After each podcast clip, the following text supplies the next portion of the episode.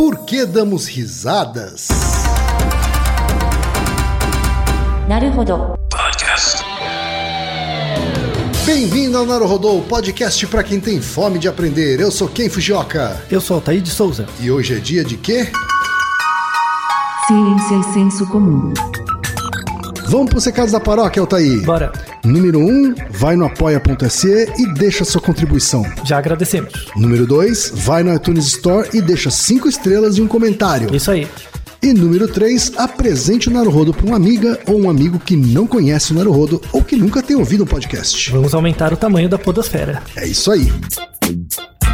Antes da pauta, mais um recado. O Naruhodô está abrindo espaço para o podcast das Minas, porque representatividade é importante também na podosfera. O destaque de hoje vai para o podcast Pergunta de Quinta, comandado pela Mona Motterly. Ouça o recado que ela deixou para você, ouvinte do Naruhodô.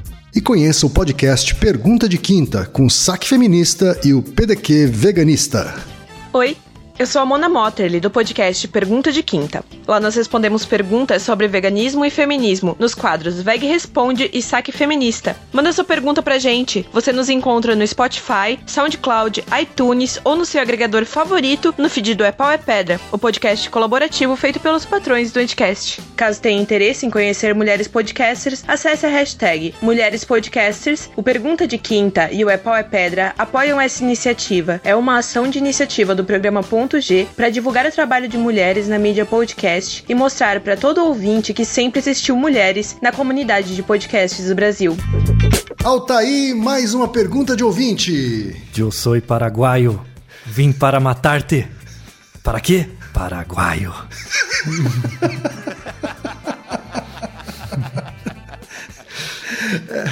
Old but gold. Exato.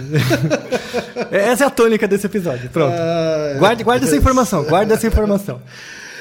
A pergunta de hoje, Altair, veio da Denise Dambros, que é gerente de mídias sociais e mora no Rio de Janeiro, Rio de Janeiro. Muito bem.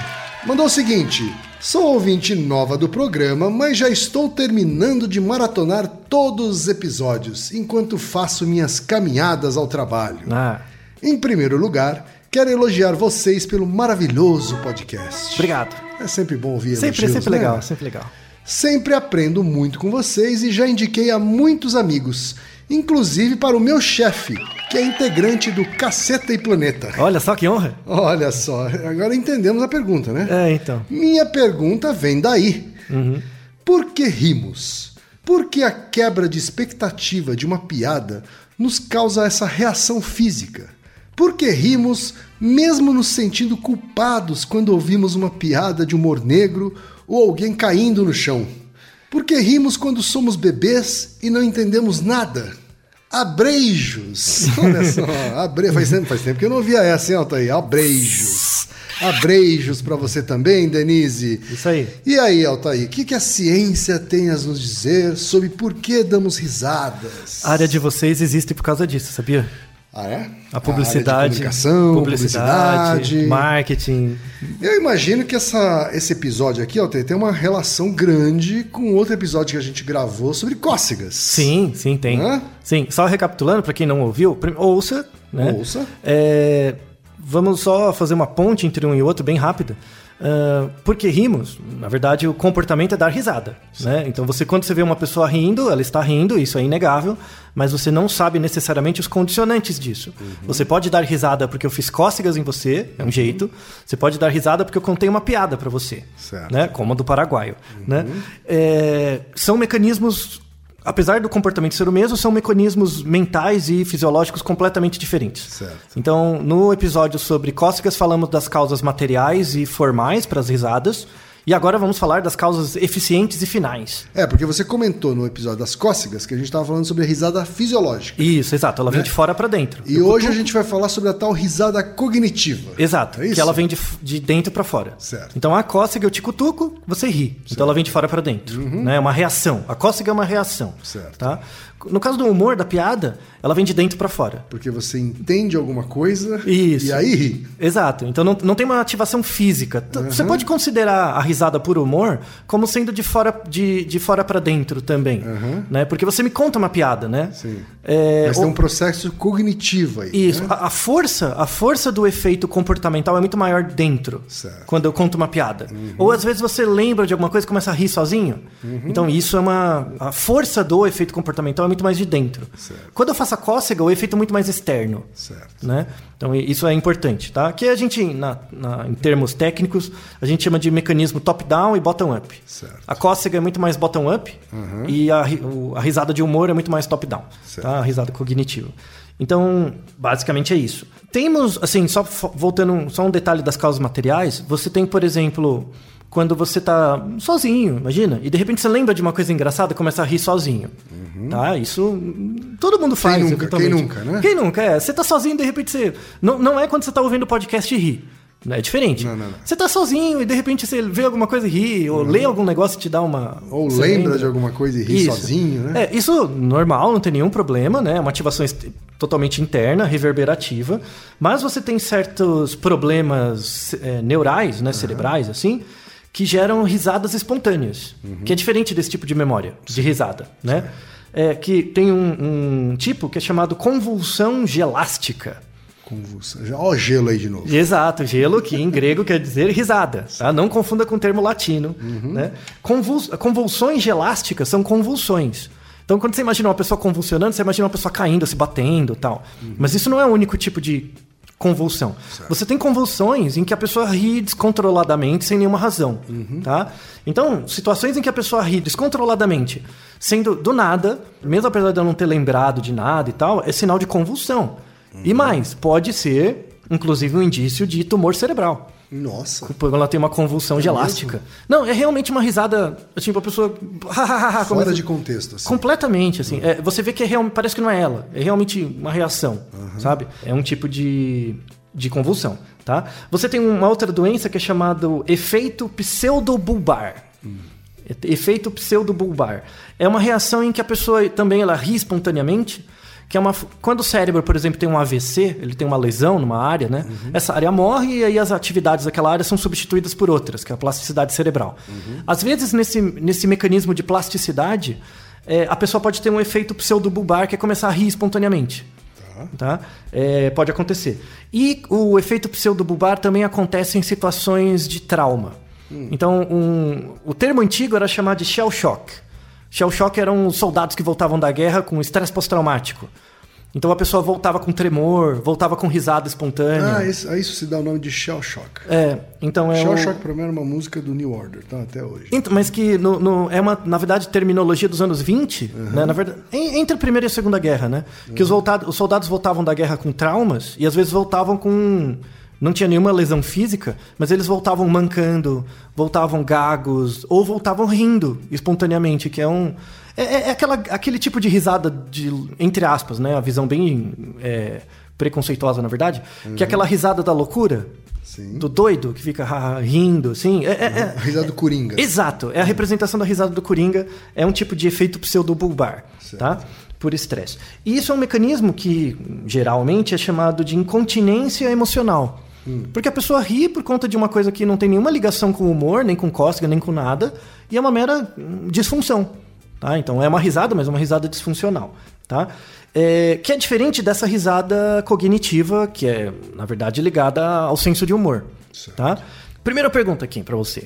Né? Já vimos que animais sentem cócegas, que é essa ativação de fora para dentro. Né? Então, vários animais. é, aliás, uma informação a mais também: o- temos evidências de, risada, de risadas por cócegas em símios, que inclui a gente, é, alguns mamíferos, então Que a gente não necessariamente percebe. Exato, mas felinos, é, rato, roedores têm e aves. Não todas, não todas, mas sobretudo os galiformes. Que inclui quem? Ah, quem inclui quem? as galinhas, Claro, lógico. claro, claro. E a galinha não ri por infração. Você pode ouvir a risadinha dela. Ah, é? Ela faz, é um sonzinho bem baixinho.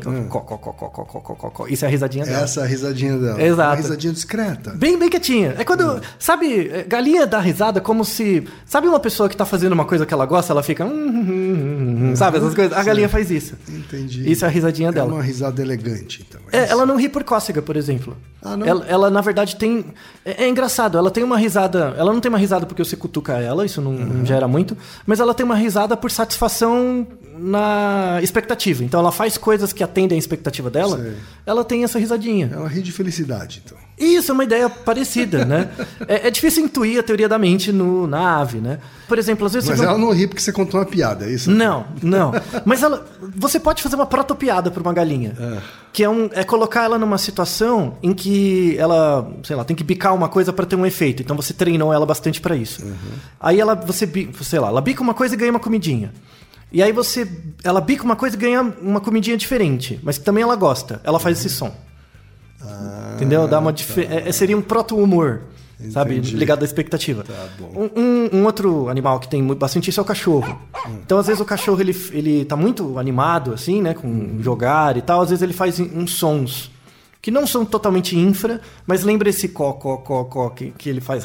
É, é tipo uma risadinha, tá. Que é ligado ao senso de expectativa. Então, a, a risada cognitiva, diferente da cócega, né? A risada cognitiva ela é ligada a um efeito de expectativa, necessariamente. Certo. E um efeito de consciência.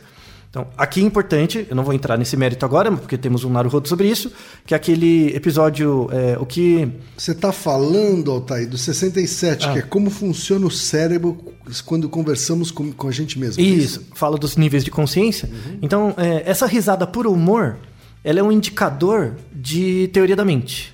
De que você percebe que existe você e o outro, esse outro gera uma expectativa, que você está esperando o resultado, só que isso é subvertido. Tá? A noção de piada, né? Por que, por que, que nós. Boa parte das nossas relações, e aí a publicidade, propaganda, comunicação entra, são mediadas por relações de humor. Tá? No, no, li- no fundo, o que é o humor? Humor é quebra de expectativa, mudança de expectativa. É isso, tá? Só que nosso, nossa espécie tem uma linguagem muito elaborada, né? E por ter uma linguagem muito elaborada, a gente tem uma metacognição muito elaborada. Então, eu quero entender o que você está pensando. Se a gente não tem linguagem, né? Imagina um, um organismo que não tem linguagem. Como é que eu vou entender o que, que você está pensando? Eu entendo o que você está pensando pelo que você está fazendo.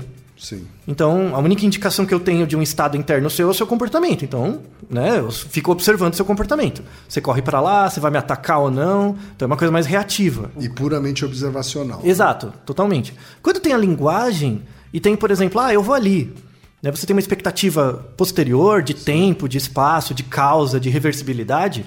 A- as relações se complexificam muito.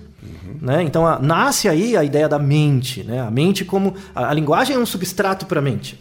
Tá? É um substrato baseado no cérebro, na causa material, não tem nada além do cérebro, mas ela gera novos sentidos, né? por emergência. E aí uma, a relação de humor nasce aí. Então, quanto mais metacognição, quanto mais cognição social você tem, maior habilidade, não, não de uso da linguagem, mas da linguística, de uso dos sinais, dos signos é, é, verbais para transmitir uma ideia. É, é basicamente a publicidade. O slogan, é, você colocar uma mensagem, depois colocar uma outra foto que muda o sentido. O humor, a propaganda política. A política é baseada na ideia de expectativa. Tá? Num proto, uma proto é, a ideia de se você pega uma tribo pequena, pega aquele que sabe, né? O pajé, o xamã, aquele que sabe, aquele que conta, aquele que tem o conteúdo e transmite oralmente as informações para os outros, pegar de um jeito bem antropológico, essa pessoa que transmite as informações e tem um saber, é, ela controla a maneira de informar isso. Então imagina uma, uma linguagem que é só, uma tradição que é só oral. Eu conto as coisas para vocês, é meu telefone sem fio, né? Então além da informação, você pega a minha apreciação sobre ela, né? A propaganda é isso. A propaganda pega a realidade, muda um pouquinho e apresenta de um, de um jeito que é um pouco mais amigável para você, tá? E isso tem um lado positivo e negativo, né? Ou com um ponto de vista, né? Não, não necessariamente são os, os fatos frios, né? É, e, e por isso que o estudo da, da risada cognitiva é um jeito muito simples e básico de estudar linguagem, construção da linguagem, construção da língua e a cognição por trás disso, primeiro nível. Segundo nível é estudar ideologia também. A ideologia só existe porque existe linguagem e só existe porque existe é, é, fala, cultura, relações, né? O receptor e o emissor. Tá? Então você entende a linguagem, você entende a ideologia E depois tem o feedback, que é o efeito da mensagem, como o mundo te retorna essas informações, tá? Então, Quer dizer, o enunciado dela já está correto, né? Ela fala, ela já parte da premissa de que uma piada é uma quebra de expectativa. É. Agora, a questão dela é por que, que isso causa essa reação física de rir. Então, os humoristas sabem isso por ensaio e erro, Uhum. né? Eu acho, aí é a minha opinião, eu não sou humorista, né? Uhum. No máximo quando você já viu que eu contei uma piada, não quer dizer que eu sou humorista, né? Eu acho que se eles estudassem a neurofisiologia e a cognição por trás do humor, eles fariam um humor muito melhor. Uhum. Por exemplo, antes de responder fisiologicamente, né? Porque a gente ri. Pra você ter uma piada, você tem que ter eu e o outro, né? E tem que ter uma quebra de expectativa. Uhum. Sim. Por que, que, por exemplo, que é o que a, que ela- a nossa ouvinte colocou no e-mail, por que, que você dá risada de alguém que cai? Né? Então, ah, você tá num lugar e alguém apa- aparece, tropeça e cai. Né? Você dá risada. E por que, que você não dá risada quando uma pessoa se joga de um prédio? É uma queda também. Né? Por que, que num caso você dá risada e no outro não? Você fica assustado. Por causa do efeito. É o resultado. Tá? Quando você tá numa situação, sei lá, a gente tá numa sala, de repente alguém vem andando, tropeça e cai, né? É uma coisa que você não espera. Então imagina que a gente trabalha no mesmo lugar, no mesmo escritório, a gente se vê todo dia. Então é uma coisa meio monótona, né? A gente tá ali todo dia, não, não gera nenhuma alteração. Aí imagina que um dia eu cheguei fantasiado de dinossauro. Não dá uma quebra de expectativa? Você vai falar, mano, o que você tá fazendo? E começa a rir, né? Tá? Ou, por exemplo, eu ando no lugar, de repente eu tropeço e caio. Né? Você sabe que, por exemplo, só foi um tropeção, é uma queda. O efeito em mim é baixo. Claro. Né? Não é Como que esse- você morreu ali, né? Exato. Como é um efeito pequeno, né? Te dá essa liberdade, por exemplo, é, é, lembrando o episódio de cócega, é como a respiração. Então, na hora que eu caio, você. E depois você. ha, ha, ha, ha, né? Ri. Por causa do efeito. Se eu me jogasse de um prédio, né? E caísse Você lá embaixo. só no. E depois o que, que você faz? Você tem que liberar. Você chora. Entendeu? Então. Ou entra em desespero, né? Isso, mas você. Meu Deus do céu, vamos, né, vamos É, acudir. só que quando você faz isso, você está jogando o ar para fora. Ha, ha, ha, né? Então, a mensagem final desse episódio é essa. Por que, que o humor muitas vezes dá errado, na verdade? Porque tem uma linha, né? Então, o- pensando do ponto de vista do indivíduo, tá? Não do, do cultural apenas, tá? Mas no indivíduo. Você tem uma linha, né? De um lado tem a alegria, tá? Só que essa linha ela não é uma linha só. Então imagina que é uma linha e no meio dela gera uma encruzilhada. Tá? É uma linha que gera duas, du- duas possibilidades. Um lado é a alegria, risada, haha, haha. Quando chega a partir de. E imagina que é uma gradação. Quando você chega a partir de um certo ponto, essa alegria ela pode convergir para susto ou para medo. E qual que é o condicionante para ir para um lado ou para o outro? O contexto, o efeito. Então, imagina que você tá. Eu tropeço na sua frente, você tá do lado do susto. Né? Ah, mas não fez nada, só foi um tropeção. Aí vai pra alegria. Certo. Então, ou, ou, por exemplo, me jogou de um. A pessoa se jogou de um prédio, né? Você entra no lado do susto também, só que em vez de ir pra alegria, você vai pro medo. Entendeu? Tem esses caminhos. Então você tem que pensar que o nosso organismo é um organismo como se fosse uma água. Né? E a quantidade dessa água, pra cima ou pra baixo, é um contínuo. Então, você não pode falar que a pessoa é feliz ou triste, ela é uma gradação nesse espectro. Claro. Né? A gente já falou em outros episódios que é a ideia do dimmer. Né? Nós não temos emoções que são interruptores, são dimmers. Nós não somos on e off, né? Exato, a gente é um dimmer. E a, Então, Você estava falando que eu estava pensando aqui, né? Uhum. Se um cara cai de um precipício, né? Uhum. É lógico que não vai ter graça, né? Se ele cai no chão, se estatela no chão e não morre, ou mesmo não se machuca. é, Assim, vai ser engraçado, Isso. né? Às vezes a própria Se, foi pessoa... um, se for um desenho animado e é o coiote que cai de um precipício, Ótima aí observação. vai, ter- aí vai ser engraçado. Ótima né? observação. Porque é um coiote de um desenho animado que não morre de verdade. Isso, Né? isso. Ah, publicitário é outra história, né? Exato. É, Enfim, tem jeitos de você manipular, às vezes, a mesma situação para que elas tenham mais ou menos graça. né? Essa é a publicidade. E aí tem um lado bom e o lado perverso da publicidade. Porque o que, que você manipula? Você não manipula a reação emocional. Por exemplo, uma bobagem que se fala em publicidade é que a publicidade muda a emoção das pessoas. Isso é mentira. Ela muda o efeito percebido das coisas. Tá? Então, ah, por exemplo, coisa de aluno de publicidade que eu fico pistola. Eu, eu acho. Eu não sei que formação, graduação é pior, se é psicologia ou publicidade. Tá ali, sabe? As duas são horríveis. Né? É, Eu, ah, acho, eu acho que é da publicidade. é porque na psicologia, é que na psicologia tem uma, chega uma hora no quarto ano que você vai atender alguém, né? Então você estuda um pouco, né? Na publicidade não, você não estuda. Eu acho né? que da, da, da publicidade é pior, mas a psicologia é mais grave, porque pelo menos publicitário não vai atender ninguém num consultório. É, só que faz um efeito, né? Cria uma peça cria uma peça publicitária que fode a população inteira, né? Eu não sei o tamanho da Desligue a televisão, meu amigo. Ai, que vergonha, que vergonha. Mas enfim, tá bom, O chega. problema é seu de estar com a televisão ligada. Chega, tá bom, eu não vou ficar, não, não, não é lugar pra ficar assim agora. Mas enfim, o aluno de publicidade ele pensa, ah, eu vou criar uma peça publicitária que vai mudar o jeito das pessoas pensarem. A publicidade não serve pra isso, ela, ela faz um passo antes. Então ela muda, a, quando você faz uma propaganda, por exemplo, conta uma história, né? Você muda o processo decisório da pessoa. Então você muda, por exemplo, o que ela pensa sobre um assunto. Mas isso não muda o comportamento. Né? Não muda o comportamento necessariamente que é a escolha. Tá? Na verdade, você usa a propaganda para manipular, ah, ou o humor, né? Isso vale para o humor também.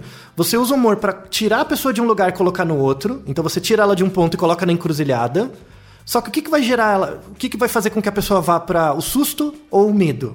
Né? Ou o susto e a alegria? O contexto. Não é a propaganda. Então, por exemplo, a gente tem vários casos. Tem propagandas dos anos 40 que hoje são inadmissíveis. Claro. É o contexto. Pega os trapalhões. Eu era jovem quando vi os trapalhões. Eu dava muita risada. Eu achava muito engraçado. Tem peças que eu lembro até hoje, assim, sketches que eles faziam, que eram muito engraçados. Só que como eu estava inserido num contexto cultural, social, tal, tal, tal, aquela dissociação da piada, do- da relação dos personagens, me transportava da, do susto, por exemplo, não para o medo, mas para a alegria. Né? Ou me deixava na alegria mesmo, nessa área. Quando o contexto muda, muda a posição que você vai. Então, a- a- o, o efeito do humor na risada, a risada é a expressão de quando você foi pra alegria. Então, imagina, você tá aumentando a tensão, que é bem a coisa do humor. Você tá aumentando a tensão, a pessoa. De repente, você- ela faz uma coisa. Mano, o que, que é isso? Começa a rir. Né? A pessoa cai e você fica. ri. Qual que é a diferença entre chora, né? É, ou fica desesperado? É o contexto. Por isso que tem propaganda, se você lança hoje, dá ruim. Ou tem piadas que você faz hoje e dá ruim. E, por exemplo, é, é- é muito bom, assim, eu não estou roubando o espaço da, da pergunta do nosso ouvinte, porque a, a publicidade e o humor conversam muito. Claro. Você tem propagandas, por exemplo, hoje que O estimulam... é um dos principais, é principais Veículos, né? muletas né, da, da Isso. publicidade. Tem, por exemplo, uma propaganda recente do Boticário. Né, que mostra um. Eu não lembro o que, que era. Em função de que evento, eu não sei se era uma propaganda mesmo qualquer, ou era associado a algum evento, não lembro. A gente deixa na descrição, tá? É, é uma propaganda que mostra uma família comum negra e tal. É né? um perfume pro Dia dos Pais. Dia dos Pais, tá. E aí mostra lá a propaganda, tal, tal, tal. Muita gente deu rage, né? E, e por que, que as pessoas deram rage? Porque se fosse uma propaganda com o, o padrão esperado, né? Você tiraria a pessoa de um estado e colocaria ela num estado de alegria, mas não muito grande, mas uma alegria baixa, assim. Um estado de aceitação, né? De aceitação. Quando você faz uma coisa que a pessoa não espera, você desloca o estado dela, por exemplo, da tensão, da expectativa. Não pense que é uma tensão como um filme de terror, tá? É uma tensão ligeira, ou pro medo, ou pra raiva, às vezes. Tá? Porque você muda a expectativa. O humor é a mesma coisa. Então por que que você ri de piadas de mau gosto ou piadas de humor negro? Por quê? Por causa do efeito. Não tem o efeito, ninguém morreu, não existe, sei lá, o aleijado, sabe? Você vai contar uma piada. Não existe isso, né? Não existe de fato, você só contou uma história. O efeito é baixo, você está perto de outras pessoas que também vão rir. Logo, você se sente fazendo parte de um grupo, você ri. Né? Isso é importante. Tem um trabalho muito legal que mostra isso. Que eu conto, eu conto uma piada para você sozinho e você num grupo. Tá? Você ri com sete vezes mais quando você está em grupo do que sozinho. Tá? Com sete, você tem sete vezes mais chance de rir para a mesma piada quando está em grupo. Se for, se for pessoas que você já conhece, sobe para 12 vezes. Né? Então a, a risada, agora falando da questão cognitiva, a risada é uma coisa que une as pessoas. Diferente da risada por cócega, que é reativa, a risada cognitiva é algo que une. Então quando você está numa plateia, vo- todo mundo ri, você fica com vontade de rir por contágio. Né? E isso, na verdade, quer dizer que você pertence àquele grupo. E aí tem as, as teorias. co- Isso é inconsciente, né? Você não Totalmente faz- inconsciente. Não, totalmente inconsciente, tá? É, na verdade, isso só reflete o grupo onde você está inserido. Então, quando eu falo, ah, você faz isso para ser aceito no grupo, não é a pessoa, não é maldosa, não, não é essa a ideia. ela reage mesmo, é uma reação, uma expectativa. Todo mundo tem que fazer parte de um grupo. A gente é moldado cognitivamente para isso, né? É, evolutivamente, tá? É, aí você tem basicamente quatro teorias que tentam explicar essa risada por piada ou risada cognitiva.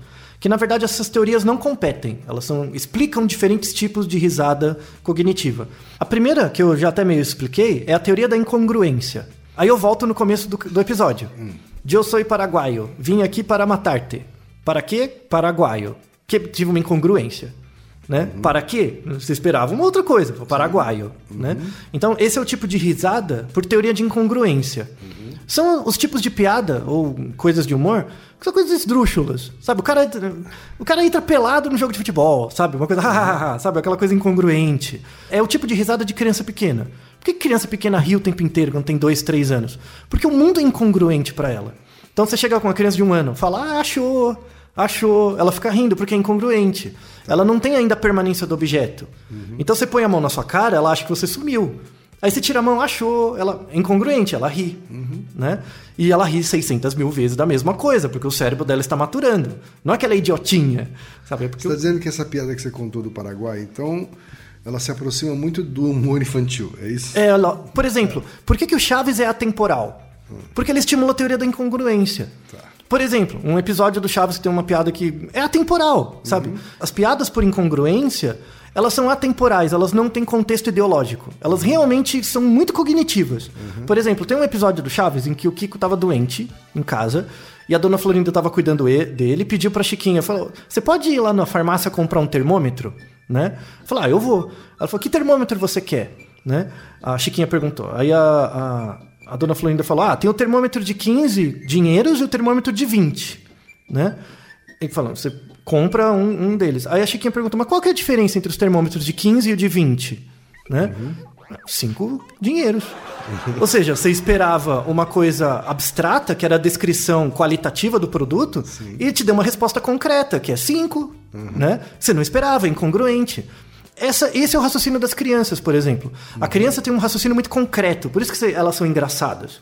Né? Porque você faz uma pergunta esperando algo abstrato, né? algo formal, e ela te dá uma resposta concreta, que é verdadeira, mas é concreta. Né? Aí você acha que a criança é poeta. Não é, é, é a lógica de incongruência. Então, as piadas de incongruência são atemporais. Sabe, É- é- são essas piadas de criança, o Chaves é muito incongruente, assim, é- e é muito bom, tá? Piadas de trocadilho, né? Piadas japonesas, as piadas japas, são piadas de trocadilho. É Todas. quase, ingênuos, assim. né? Mas são piadas ingênuas mesmo e atemporais, tá? Isso é uma teoria da psicologia social sobre isso. Outra é a teoria do alívio. Teoria do alívio é a teoria do stand-up. Então, a risada no stand-up. Você- Alguns stand-ups, né? Que você vai aumentando a tensão, aumenta, aumenta, aumenta, o pessoal começa a ficar meio sem graça até de repente, de, de repente dá uma quebrada. Certo. Aí a ideia de alívio, né? Que, que lembra cócega, é meio que uma cócega cognitiva, sabe? Você vai te cutucando, vai aumentando a tensão, aumentando, de repente você dá uma quebrada com a piada, né? Um, um exemplo muito bom que você pode ouvir, recente, é o Nanette, né? Da, do Netflix. Inclusive, ela faz uma explicação que é muito próxima da explicação dos, dos teóricos da teoria do alívio Verdade, ela Né? explica, inclusive, a o mecanismo. né? Uhum. Isso, que ela fala o punchline, né? Essa ideia do punch é é a quebra, né? Que aí tira você do estado e aí você acha engraçado. Né? Por que, que você acha engraçado? Piadas, por exemplo, homofóbicas. Né? Você acha engraçado dependendo do efeito e dependendo do contexto. Então, sei lá, você faz uma piada homofóbica, não tem nenhum gay perto, e você tá perto de amigos, que são pessoas que riem com você, dá conforto cognitivo, aí você ri. Né? Num outro contexto, você pode ficar não tem essa risada. Aí você sai daquele do, do humor e vai pra tensão. Às vezes, sozinho, você se sente incomodado. E isso, esse é o processo de aprendizagem. É quando a- a- a- o contexto está mudando o seu comportamento interno.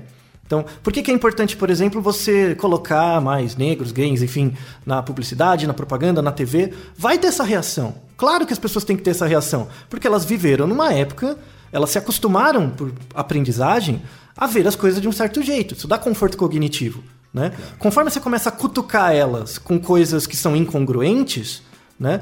ou ela Você tira esse conforto cognitivo. tira o conforto cognitivo, ou para ela é incongruente. Então, por exemplo, nos Trapalhões, o, o Mussum era um cara super engraçado, mas era o bêbado, era o cara que se dava meio mal nas coisas, Era sabe? vítima de racismo. Era né? vítima, direto. Ou seja, tinha atenção, mas tinha piada. Então, por incongruência, como todo mundo dava risada, você dá risada e beleza. Né? Na teoria do alívio, não. Então, o, o- é quando no stand-up o negro vai fazer piada. Ele faz a piada autodepreciativa. Sim. Então é a ideia de alívio. Você coloca o outro no. Tá vendo? Eu sou negro, tal, tal, tal, começa a fazer as piadas, os outros começam a ficar tensos e dá uma quebrada. Sim. Né? Isso é uma faca de dois legumes, né? Que é o que se Claro. fala.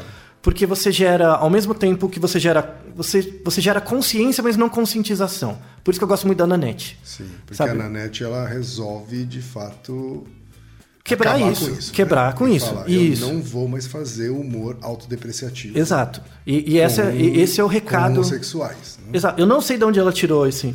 Provavelmente é na vida dela, enfim, foi um insight. Na vida, ela, É. pelo que ela conta é na vida, né? Então, mas, de novo, se os humoristas estudassem psicologia, mas psicologia de verdade, não psicologia de boteco, né? Que é um problema, que aqui no Brasil é boa parte de boteco. Mas se estudasse psicologia séria mesmo, essas teorias e tal, você conseguiria fazer um humor mais refinado. Sabe? Mas perceber que, por exemplo, é, esses stand-ups de conscientização, eles dão consciência, mas não conscientizam. Porque o cara sai, como todo mundo tá rindo, todo mundo faz parte do mesmo tecido.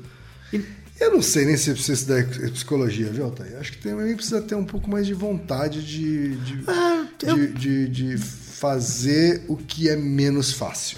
Né? Tem- Porque tem isso, o tem que, isso. O que, a, o que a Hannah Gadsby resolve fazer em Nanette Uhum. é sair do conforto do humor fácil. Isso. Né? Assim, porque é muito mais fácil fazer o humor Ah, sim. autodepreciativo. Seria muito mais fácil para ela continuar fazendo o humor autodepreciativo. Sim. E você entendeu a ponte com a propaganda, né? É muito mais fácil fazer a propaganda é muito doriana. mais fácil continuar fazendo né, A propaganda doriana. A, propaganda, a publicidade estereotipificada. Isso. Repetir né? o status quo Exato, e tal. né? É muito Então, mais fácil. É, acho que hum, tem um pouquinho de vontade política aí também. Ah, claro, tem. Não, mas assim, mas se você pensar pelo raciocínio científico, que é o que falta nas pessoas em geral. Às vezes as pessoas são bem intencionadas. Eu fico pensando no bem intencionado. Só que falta preparo mesmo, sabe? Então, é, é essa a ideia. Mostrar que tem uma literatura, tem um estudo que você pode ler, pensar sobre e preparar um material que... Então, uma coisa que já citemos cientificamente é que piadas autodepreciativas dão consciência, mas não conscientização. Passa a piada, passou a risada, voltou ao status quo. Não muda nada, claro. tá? A terceira teoria é a teoria da liberação cognitiva. Tá? A teoria da, libera da liberação cognitiva é eu dou risada para pertencer a um grupo. Então, ela é muito comum em adolescente. Então, sabe aquele adolescente que quer fazer parte de um grupo? A adolescência é uma droga, né? É uma fase muito difícil, complicada. As emoções variam muito. Então, é, é, tem várias. Muita, muita necessidade de, alta- de aceitação. Isso, de né? entendimento interno e tal, né? Então, às Difícil, vezes. difícil. É, mas é, faz parte da vida, é, tem que Sim, passar mesmo, sim. e beleza. E aí tem aquela, aquela parte que você quer pertencer a um grupo. Então você começa a dar umas risadinhas pra aceitar. Mas de A novo, gente faz isso quando é adulto. Imagina quando você é É, adolescente, então. né? Mas, mas não é, de novo, não é uma coisa consciente que você Sim, busca. Ah, eu tenho que rir agora. Não, não, não, é uma reação corporal mesmo. A sua própria postura corporal muda. Você quer ser aceito, você coloca o corpo mais, um pouco mais pra frente. Você olha mais pras pessoas. É a postura do subserviente, né, em relação. sim. é, é, a- você tem uma disposição corporal diferente porque você precisa. Tem um Naruhodo interessante sobre isso também, que é aquele. Porque pessoas ricas não prestam atenção na, na pobreza. Que a gente complementa essa questão da, da teoria da liberação cognitiva. E a última teoria é a teoria da superioridade. Tá? A teoria da superioridade da, da risada é quando é o, o irmão ruim. Desses quatro, é o irmão ruim, né? o irmão malvado. Que é aquele que, quando todo mundo ri de você, porque eles são do outro grupo que é tirar sarro. É o bullying, a risada de bullying, tá? É uma outra, um outro tipo da, do porquê que a gente ri cognitivamente, né? Que é a risada de superioridade. Também muito comum em adolescente, né? Que é quando você é o bullying mesmo, você bulina os outros, você enche o saco dos outros, né?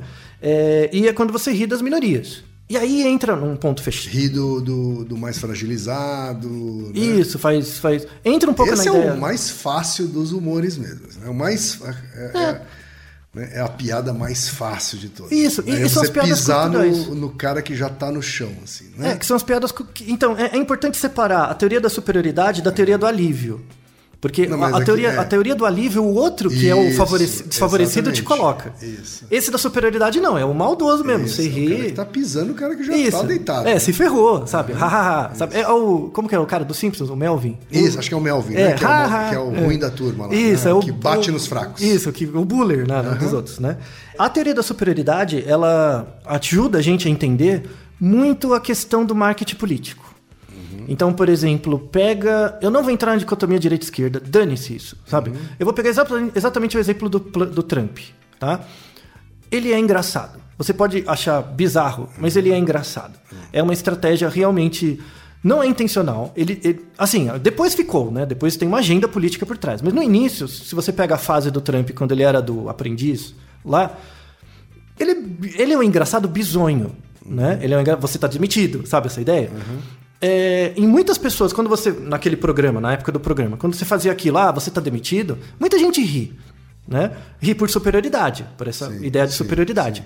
Isso era uma coisa que faz parte dele enquanto pessoa. Né? E isso foi usado, né? esse mecanismo, essa disposição pessoal dele de agir assim. Tem gente né? que tem prazer em ver alguém humilhando o outro.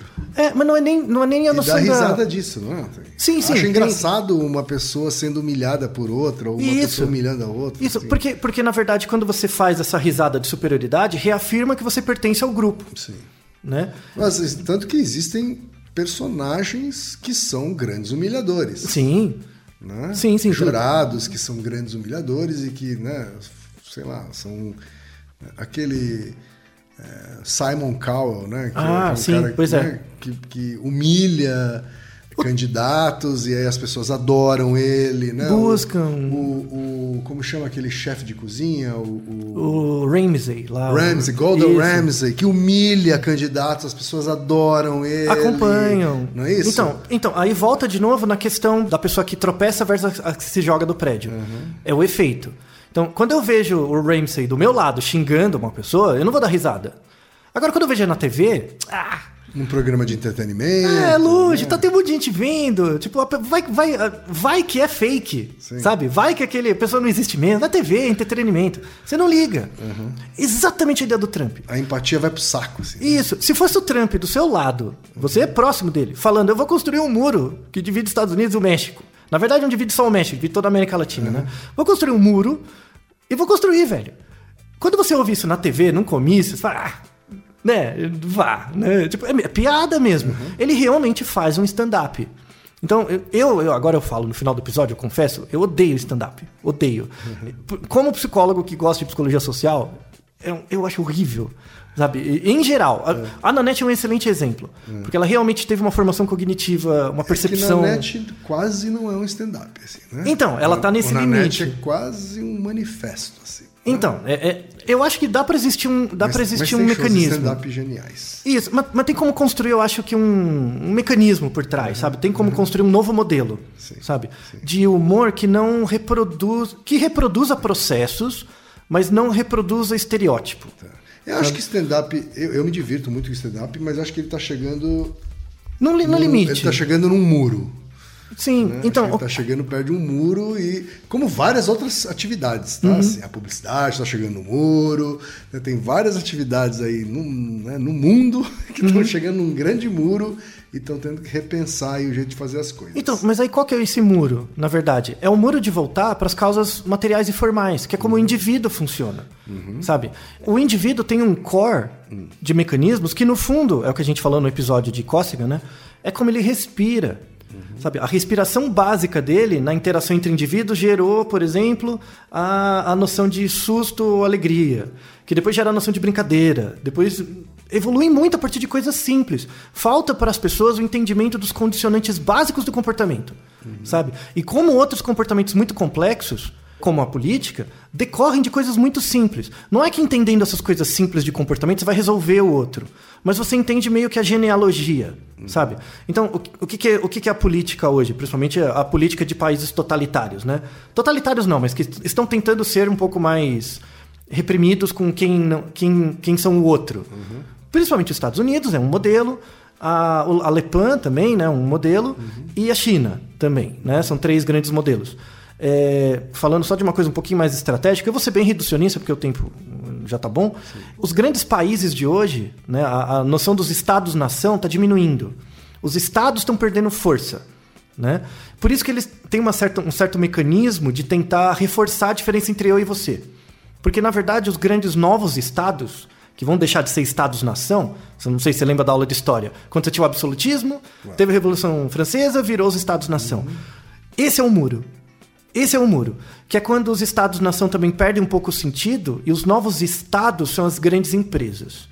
Então, por exemplo, se você trabalha numa empresa multinacional, trabalha no Google, você trabalha um ano no país, você pode mudar para qualquer país. E esses países têm uma regu- essas empresas, na verdade, têm uma regulação própria, elas têm regras de visto próprias, ou seja, você vira um cidadão daquela empresa. Esse será um, no- um modelo de um novo estado, né? Só que isso reverbera nas pessoas. Como reverbera nas pessoas? Não, eu, não sou um trabalhador do Google, isso não é um cidadão. Eu e sou muitas vezes o código de ética dessas empresas é, funciona melhor do que o código de ética dos Estados-nações. Isso, tem primazia sobre o Estado-nação. As, constitu... As novas Você constituições, acredita mais ela é mais né, adequada. nas leis que regem e nos gestores que gerem Uhum. né, as empresas do que nas leis que regem e nos gestores que eh, gerem os Estados-nações. Né? isso. Então é, tem uma grande, um grande clash aí né, acontecendo. Isso, que é, que é a nova revolução, que não vai ter uma guerra necessariamente, é uma coisa mais passiva. Uhum. E aí, o- os estados-nação são meio que outliers, né? Estão perdendo força. Então, eles geram. É, é exatamente as minorias que fazem piada. Então, é o negro fazendo stand-up. Uhum. O que, que é o Trump? É um político fazendo stand-up, porque a política está perdendo força frente à economia. Uhum. Né, frente à lógica econômica. Então ele usa a mesma estratégia de uma minoria. Uhum. E como que ele usa essa estratégia? Reforçando, ó, vocês são do meu time. Vamos lutar contra, vamos lutar pela economia do país. Né? E se você pega, por exemplo, Facebook, Google, eles estão contra isso. Eles não querem que os imigrantes não entrem. Eles querem que os imigrantes entrem, que tenha Eles tudo. precisam dos imigrantes. Sim, porque para eles o- as, as barreiras são transnacionais. Você entende que não tem inocente, né? Claro. E, e- e você não imaginava que ia chegar nesse ponto, né? Que essa questão ia chegar exatamente nesse ponto. Nem a, De- nem a Denise, né, Altair? Exato. Nem a Denise. Aliás, a Denise fecha, uma, fecha aqui com uma pergunta, Altair, que- só pra gente encerrar o episódio aqui, que já passou um pouquinho do tempo. Claro. Ela pergunta o seguinte: por que rimos quando somos bebês e não entendemos nada? Né? Porque a gente falou das cócegas dos bebês lá atrás, naquele outro episódio, Uhum. né? Aí cócega é outra coisa, assim, né? Mas às vezes a gente não precisa nem tocar no bebê. Né? E, Ah. e o bebê ri também. Né? Essa é uma risada cognitiva ou é uma risada fisiológica? Fisiológico não é porque não teve contato. Tá. Né? Ela é. Cognitiva, ela tá no limite. Ela, é- na verdade, você pode considerar ela por uma risada por incongruência. Porque como o mundo é muito abstrato para ela, é a coisa do achou, né? Aham. Então é- ela vive Ela é no mundo- parecida com, com a primeira teoria, então. Esse- Isso. Mas se aproxima mais da primeira teoria. A teoria da né? incongruência. Então, como é uma risada que para ela todo mundo é incongruente. O mundo é incongruente porque a mente dela está desenvolvendo ainda. Então ela ri de tudo. Certo. Né? Ela ri Tudo é de tudo. bizarro. Tudo é bizarro ela. Tudo, o mundo é uma grande piada bizarra pra ela. Porque imagina um bebê, né? Ele não tem mobilidade direito, ele não tem muita autonomia, então Uhum. ele, acontece o que fazem com ele. Então o mundo é incongruente. Certo. Né? O mundo é todo esquisito. E a teoria da incongruência é o motivo pelo qual os bebês riem. A teoria da incongruência. Conforme você vai ficando um pouquinho maior, vem a teoria do alívio. Então, quando você é criança, então você é muito concreto, a piada do Chaves. Né?